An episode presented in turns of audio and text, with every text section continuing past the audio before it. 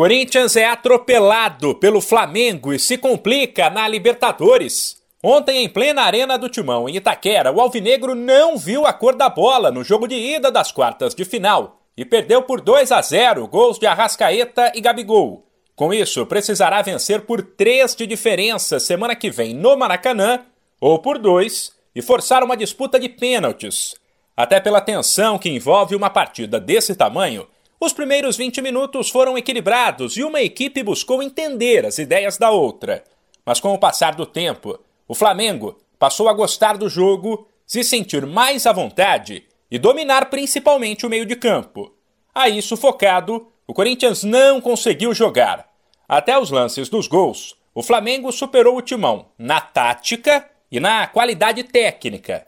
E depois de balançar as redes pela segunda vez no começo da etapa final, ainda viu a confiança do Corinthians ir embora, como admitiu o técnico do Timão, Vitor Pereira. Sabíamos claramente que eh, hoje, para competirmos uh, e para conseguirmos um bom resultado, teríamos que estar no nosso melhor nível. No nosso melhor nível. Temos que entender muito bem o adversário, o adversário que joga em Lausanne, com muita gente por dentro.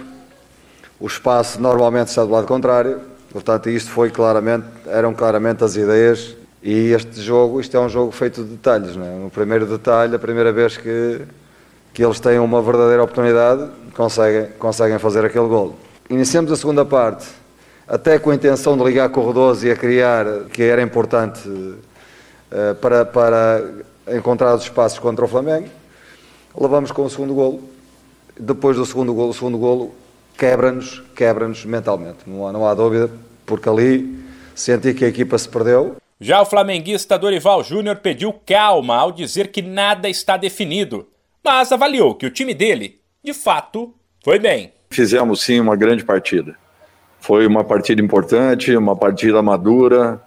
Eu acho que dentro daquilo que nós treinamos é, e que nós exigimos, a, a equipe respondeu em todos os sentidos.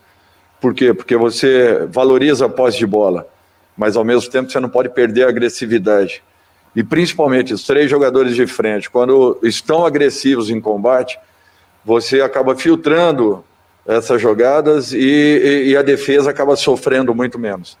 Eu acho que isso tudo é fruto do trabalho e da dedicação que está existindo. Antes do jogo de volta, as duas equipes têm compromissos no fim de semana pelo Brasileirão fora de casa. O Corinthians contra o Havaí e o Flamengo contra o São Paulo. De São Paulo, Humberto Ferretti.